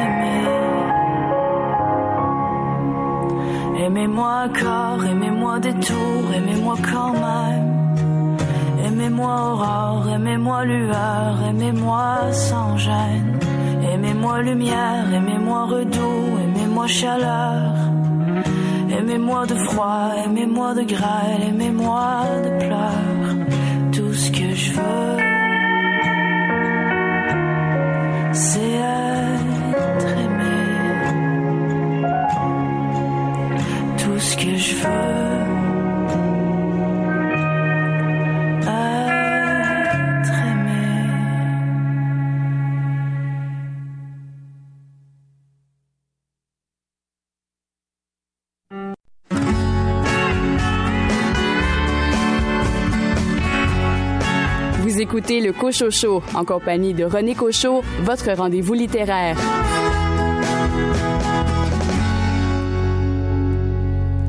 Le thème de la rentrée littéraire aux éditions La Peuplade cette année, c'est ouvrir les yeux. Eh bien, on va ouvrir les yeux sur cette rentrée avec la directrice littéraire, Mylène Bouchard. Mylène Bouchard, bonjour. Oui, bonjour. Mylène, il y a plein de, de nouveautés qui euh, ont attiré mon, mon attention parce que vous nous faites découvrir aux éditions La Peuplade plein euh, d'auteurs qui sont euh, euh, d'ailleurs, mais qui euh, nous rejoignent par leur plume. Et on va commencer avec euh, Agathe de Anne-Catherine Baumann, qui est psychologue et qui vit à Copenhague. Oui, c'est en fait le premier roman de cette rentrée d'automne. Et euh, voilà, c'est un titre danois, donc qui vient s'inscrire dans notre collection de littérature étrangère. C'est particulièrement un automne fourni pour cette littérature étrangère qu'on travaille à la peuplade, donc surtout des textes nordiques. Donc Agathe, euh, c'est un petit un petit bijou là, un petit miracle qu'on a découvert en fait, euh, qui a été découvert par euh, des agents littéraires là-bas au Danemark, puis qui en a fait, euh, qui est en train d'en faire un succès international, donc qui a été vendu dans 23 langues euh, jusqu'à maintenant. Ben en fait, ça aurait pu complètement passer inaperçu parce que ça avait été publié au départ par une maison semi-professionnelle. Donc euh, voilà, c'est vraiment un travail d'agent littéraire qui a redécouvert ce texte-là. C'est un texte qui est très très accessible, qui présente euh, une la relation entre un psychanalyste en fin de carrière puis une jeune patiente, probablement son ultime patiente, qui vient un peu euh, le bouleverser lui-même, le psychanalyste, puis elle en même temps vient chercher de l'aide. Donc ça devient une relation d'empathie euh, euh, réciproque, en fait, où ces deux personnes-là se mettent à s'aider euh, l'un l'autre. Donc, c'est très, très touchant comme, comme roman. Puis, c'est très subtil. Il y a une tension dramatique très, très subtilement travaillée. C'est très intelligent comme, comme, comme écriture. Ben, on va remercier cet agent littéraire d'avoir découvert cette perle Agathe de Anne-Catherine Baumann. On va s'intéresser maintenant à Liminal de Jordan Tanahill, enfant terrible du théâtre canadien et cofondateur de la galerie Vidéofag à Toronto. Jordan Tanahill euh, présente son premier roman ici, mais c'est un jeune, un jeune auteur de 30 ans, euh, donc euh, qui vit à Toronto. Lui est dramaturge surtout. Il a écrit beaucoup de théâtre jusqu'à maintenant. Il a gagné deux prix du gouverneur général en théâtre, qui est très, très rare, en fait, d'en gagner deux, surtout avant 30 ans. Hmm. Oh, Donc, c'est vraiment un jeune prodige. Puis son premier roman est hyper généreux. C'est 440 euh, pages. il, présente un souffle incroyable dans une histoire euh, assez simple, en fait. C'est un, jeune homme qui se demande pourquoi sa mère n'est pas réveillée un matin sa mère qui a des problèmes de santé, puis un matin, elle se réveille pas, en fait, donc lui, il est un peu inquiet. Il hésite à aller voir euh, qu'est-ce qui se passe. Puis là, c'est là tout le roman se construit vraiment dans cette seconde-là où euh, il va voir, il va vérifier qu'est-ce qui se passe, est-ce qu'elle est vivante, est-ce qu'elle est morte en fait? Donc c'est vraiment un livre sur la l'apparence du vivant, sur le toutes les questions qui, qui sont liées au corps, au euh, il y a toute une recherche, toute une réflexion, mais en même temps écrit dans un grand sens du dramatique, puis c'est vraiment fascinant. C'est vraiment, faut aller jusqu'au dernier mot pour savoir qu'est-ce qui se passe avec la mère de, de ce jeune homme. bon, moi, ça, ça sonne très efficace. Liminal, euh, Jordan Tanaïl. Maintenant, la dernière déclaration d'amour. Euh, l'auteur est né en Islande en 1986. Je ne le nomme pas parce que j'ai tellement peur de mal le prononcer que je vais vous laisser le soin de le faire. Oui, c'est en fait c'est ça la dernière déclaration d'amour de Dagur Hjartarson, traduit de l'islandais, donc euh, un premier roman euh, complètement euh, étrange et très très drôle. En fait, il y a beaucoup d'humour, un humour un peu sarcastique dans ce texte-là qui est aussi hyper contemporain, situé dans la crise d'aujourd'hui, la crise écologique, mais aussi la crise capitaliste économique qui a, connu aussi l'Islande il y a une dizaine d'années. C'est vraiment euh, un personnage qui vit sa première histoire d'amour, mais en même temps qui se retrouve tiraillé entre toutes sortes de dilemmes, de polémiques par rapport aux valeurs de, cette amoureuse, puis aussi euh, euh, les valeurs de son meilleur ami qui chemine avec lui. Donc, les Islandais ont une manière de développer des univers colorés, très étranges, très imagés, c'est pour ça que nous, on s'intéresse à cette littérature-là aussi, parce qu'elle est vraiment différente de ce qu'on connaît. On dit le roman génial d'un parfait anti-héros digne des premiers John Irving, à la dernière déclaration d'amour. Maintenant, François Turcot nous arrive avec de la poésie, Souvenir liquide. J'aime bien le titre. Oui, François Turcot, c'est un de nos poètes euh, chevronnés, donc à la peuplade. On en est à son sixième livre. Donc, avec Souvenir liquide, présente une, poésie euh, très euh, intrinsèque. On suit un personnage dans son quotidien, refait continuellement les mêmes réflexions. c'est très beau. C'est un travail sur la mémoire qui a déjà été commencé dans ses livres précédents. Donc, c'est vraiment une poésie à, à découvrir, en fait, à suivre. Souvenir liquide, François Turcot. Autre euh, recueil de poésie, cette fois, c'est de Vanessa Bell de Rivière. Oui, de Rivière. Donc, notre poésie est aquatique euh, cet automne. Euh, Vanessa Bell, c'est son premier recueil ici qu'on présente. Euh, un recueil qu'on dit politique et euh, très lyrique, très féministe aussi. Donc, on est dans les thèmes, euh, dans les thèmes d'aujourd'hui. un livre sur la féminité, la maternité, la sororité, sur la nature. C'est une jeune femme très très connue du milieu littéraire déjà, mais voilà, là on arrive avec son premier livre, donc vraiment il va falloir la surveiller de près. Et on va terminer ce tour d'horizon, euh, Mylène Bouchard, directrice littéraire aux éditions euh, La Peuplade, avec le roman de Tove Jansson, Le livre d'un été. C'est une grande auteure qui est décédée en 2001, qui a une œuvre euh, incroyable, une œuvre exceptionnelle, fournie donc en littérature pour adultes, mais aussi pour la jeunesse aussi. Et ben nous, à La Peuplade, on va publier dans les prochaines années quelques inédits de Tove Jansson. Et celui-là, le livre d'un été, c'est euh, probablement son plus grand succès euh, que nous, on reprend donc euh, cet automne. Je pense que c'est ça. On ne peut pas passer à côté de ce livre-là, donc qui raconte la relation entre une jeune fille et sa grand-mère sur une île du golfe de la Finlande. Donc un été magique à essayer de surpasser ses peurs, la peur de la noirceur, la peur des petits animaux, la peur des hauteurs. C'est vraiment bourré de tendresse. Puis, il euh, faut vraiment euh, découvrir euh, déjà peut-être le livre d'un été, commencer par ça, mais il y a plusieurs titres très intéressants de cet auteur. Ben voilà, on va la découvrir, cette auteure, grâce aux éditions La Peuplade. directrice littéraire, Mylène Bouchard, merci beaucoup et surtout bonne rentrée littéraire. Merci, bonne rentrée à vous aussi.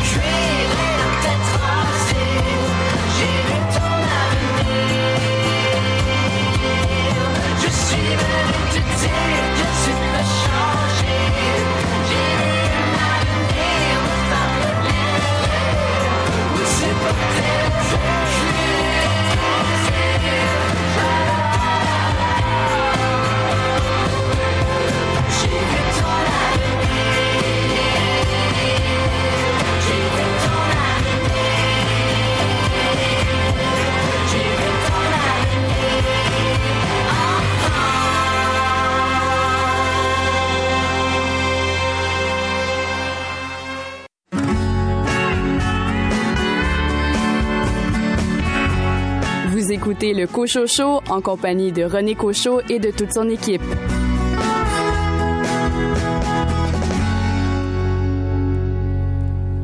Fabienne a 30 ans et tout pour être heureuse, indépendante de fortune, elle est peintre et sa carrière est prometteuse. Sa maison, construite sur un grand terrain boisé au pied de la montagne et flanquée d'un atelier, son phare. Mais à quoi bon tout cela désormais? La dépression a fauché la jeune femme. Du gros chat orange errant qu'elle nourrit, elle dit celui-là était comme moi, perdu. Fabienne est peut-être perdue, mais elle n'est pas seule. Autour d'elle, la résistance s'organise. Son amoureux et sa merveilleuse amie veillent sur elle. À travers des passages difficiles, Fabienne en apprend beaucoup sur elle-même et sur sa propre histoire, et parfois bien plus qu'elle ne l'aurait souhaité. Une fiction forte et touchante autour d'une maladie plus taboue que jamais. C'est ce qu'on retrouve dans Promets-moi un printemps, signé Mélissa Perron aux éditions Urtubise, et nous avons en ligne l'auteur Mélissa Perron. Bonjour. Bonjour. Mélissa, c'était important pour vous de décrire ce que vous avez vécu finalement, parce que cette dépression qu'on retrouve chez Fabienne, vous l'avez vécue et même à plus d'une reprise. Oui, je l'ai vécu euh, en fait en deux reprises de 15 à 20 ans, donc ça a été vraiment très très long. Et euh, une deuxième à 26 ans qui a été plus courte mais vraiment plus euh, profonde c'est important pour moi de, faire de mon premier roman ce sujet-là. Ça faisait extrêmement longtemps que c'était mon rêve, en fait, d'écrire sur ce sujet-là, mais d'avoir un recul assez grand pour ne plus être dans cet état-là. Donc, euh, il y a eu une brèche à un moment donné dans ma vie euh, qui a été extraordinaire et j'ai plongé. Donc, j'avais assez de recul pour parler de ce sujet-là sans me sentir encore happée par ces, par ces sentiments-là. Ça a été plus plutôt difficile pour moi de me replonger dans, dans, dans l'écriture parce que euh, je suis plus du tout, je, je suis heureuse maintenant. Là. Est-ce que vous aviez une certaine crainte de replonger dans un, un univers que vous n'aviez pas évidemment le goût de revivre? Là? C'est exactement ça. Puis tu sais, moi, je fais un travail, euh, bon, je suis peintre à la maison, j'ai mon atelier, je suis toute seule à, l'année longue. Et euh, évidemment, quand on est en écriture, c'est encore une grande solitude. Donc, on écrit sur la dépression, on est seul. Donc, oui, c'était une crainte. Mais j'avais ce, ce, cet énorme défi-là de rendre mon livre lumineux. Donc ça, ça m'a aidé de pas trop aller profondément, juste assez, mais surtout que la belle Fabienne remonte et bon, que ça que ça se termine bien.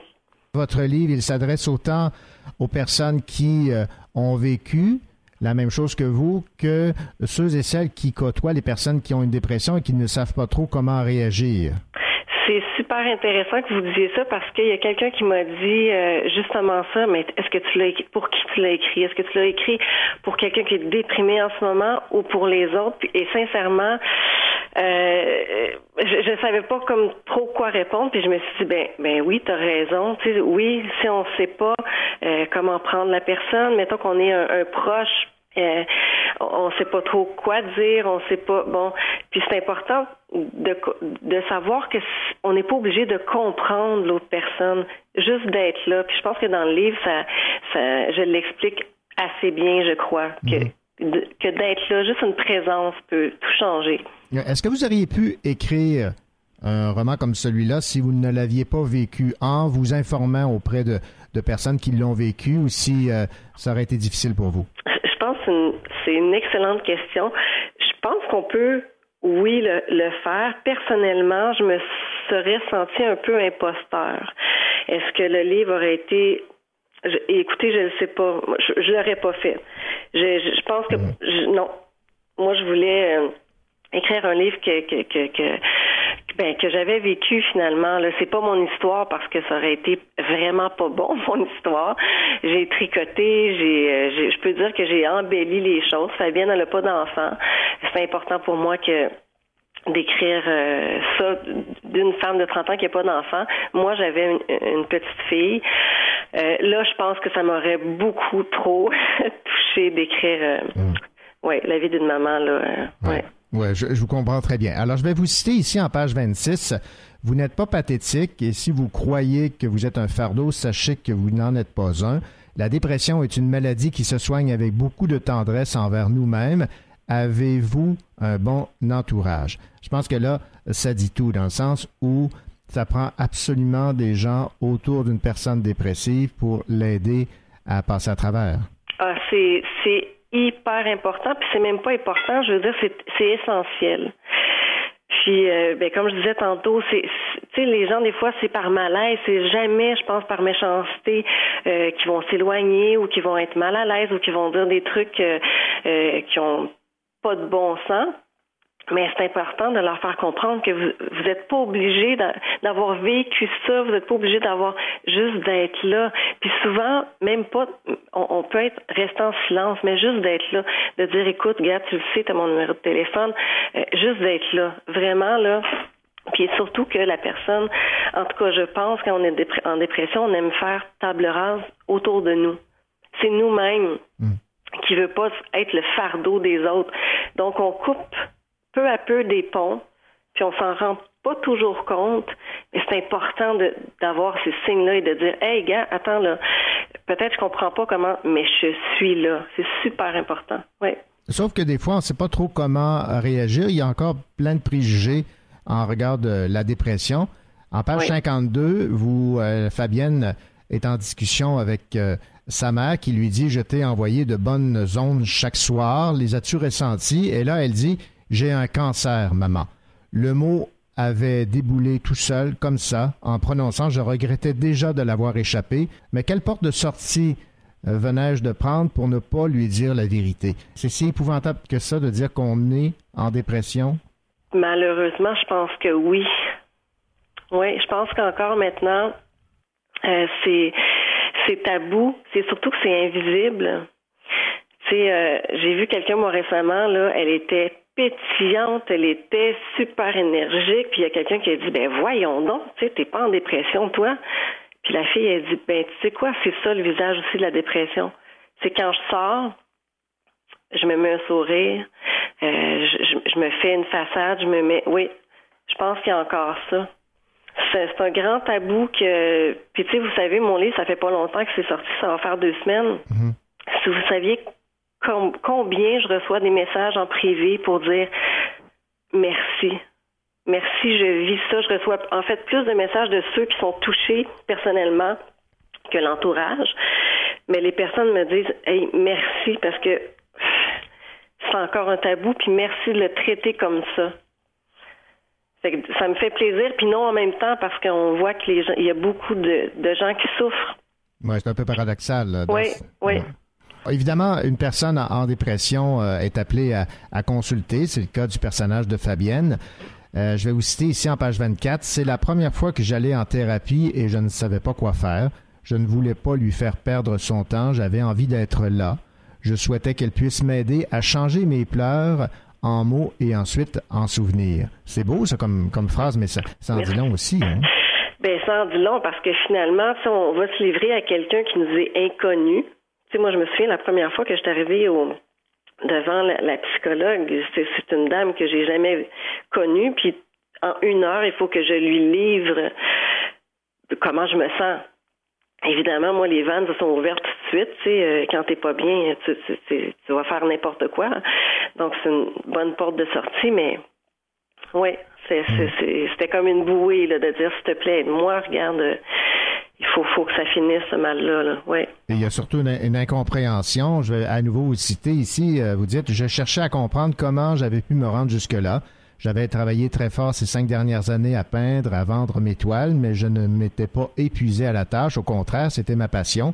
C'était plutôt ce sentiment de vide qui s'était taillé une place honorable dans mon corps sans que j'y prête attention. Ce sentiment de vide, il est euh, très fort.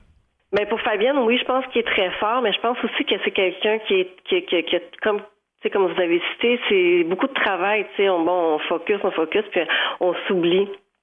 Puis euh, bon, mais on met ça de côté, mais je me sens pas bien. Mais regarde, c'est pas grave, on continue. Puis à un moment donné, je pense que il y a tout ce souci-là de performance, au travail, tout ça. Puis on, moi, je pense qu'on s'écoute pas assez. Je je pense qu'on c'est quand le corps, je pense qu'il lâche que là euh, qu'on a les signaux parce qu'on peut plus travailler, on peut plus avancer, mais malheureusement, je pense que même quand la tête va pas très bien, puis que le corps suit encore, je pense que les gens, oui, ils retournent au travail, puis euh, on met ça de côté là. Oui, jusqu'à temps qu'on flanche. Le titre de votre roman, Promets-moi un printemps, est, à mon avis, très, euh, très bien choisi. Parce que le printemps, évidemment, c'est une euh, saison que tout le monde aime. C'est la floraison, c'est le, retour du temps un peu plus chaud. C'est ce que vous avez ressenti vous aussi à partir du moment où cette dépression était derrière vous. Moi, mon printemps, ça a été, un peu long, mais je vous dirais, je ne sais pas si vous avez lu, euh, moi, j'ai été diagnostiquée l'an passé autiste. Oui, oui, oui, j'ai vu ça. Donc, moi, moi, vraiment, mon printemps, ça a été l'an passé, je peux dire. Oui, quand vous avez mis un, doigt un peu sur ah. ce, qui, expliquait vos dépressions. Vraiment, oui, exactement. Exactement. Moi, mon printemps, c'est l'année passée, puis c'est vraiment incroyable de, de partir comme une, nouvelle vie. Mais Fabienne n'est pas autiste. Hmm. Mais Fabienne, bon, elle a une dépression, mais oui, son printemps, elle, va l'avoir. C'est important euh, pour moi de le dire. Ça, ça, se termine bien. Mais euh, oui, je pense que c'est un, bon titre.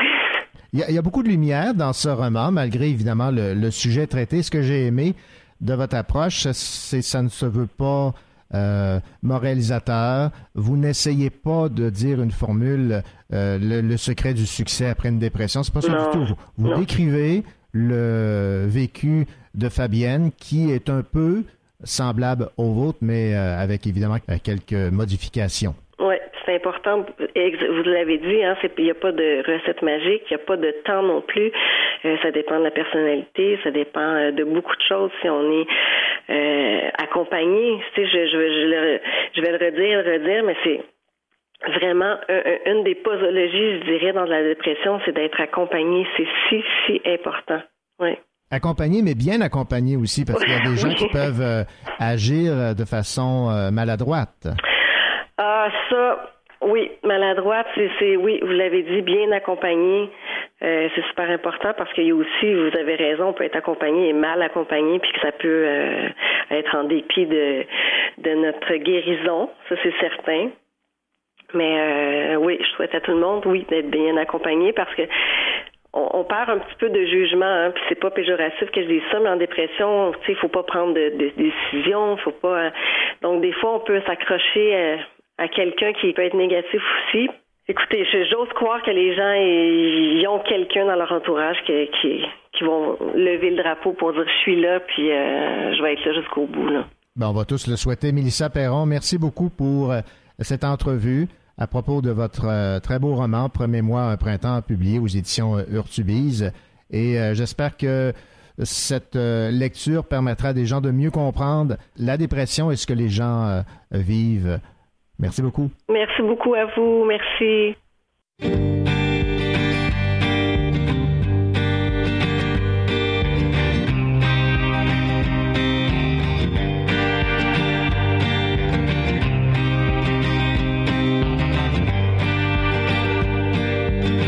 L'histoire commence sur un nuage. Petite goutte tombée du ciel Jour gris écrit la première page. De là-haut, la terre est si belle. Elle troque sa flaque contre un ruisseau. Petit lac deviendra fleuve. S'il mène à Rome, forcément nos chemins se croisent. Sous les ponts, le temps s'écoule et nous mène à la mer.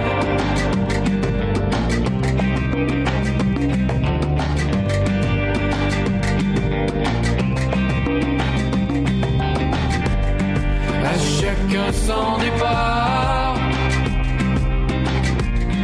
à chacun sa rivière.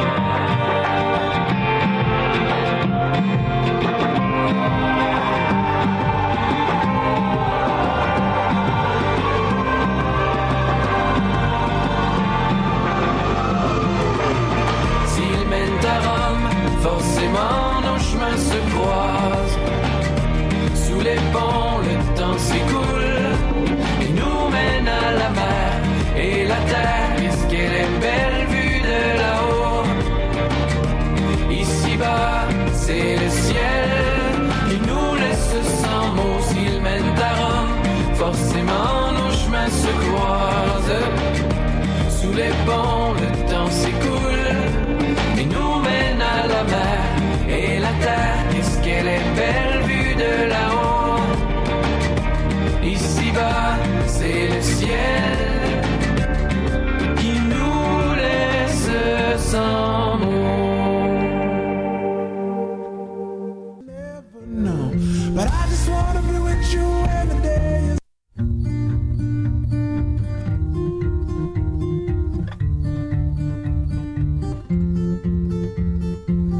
got a lot to learn, you've got a lot to give. We can go anywhere, rebuild this broken bridge.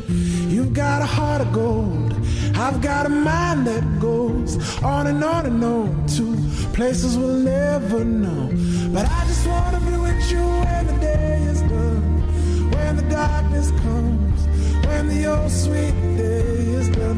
I just wanna be with you in the setting sun till the morning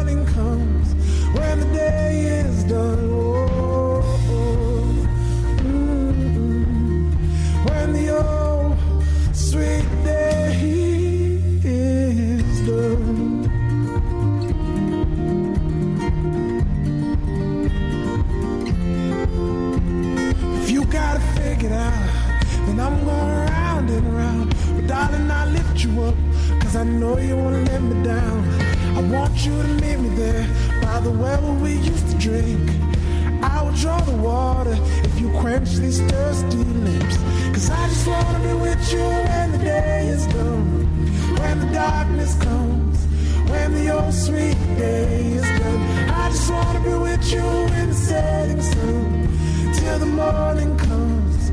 When the day is done. Oh,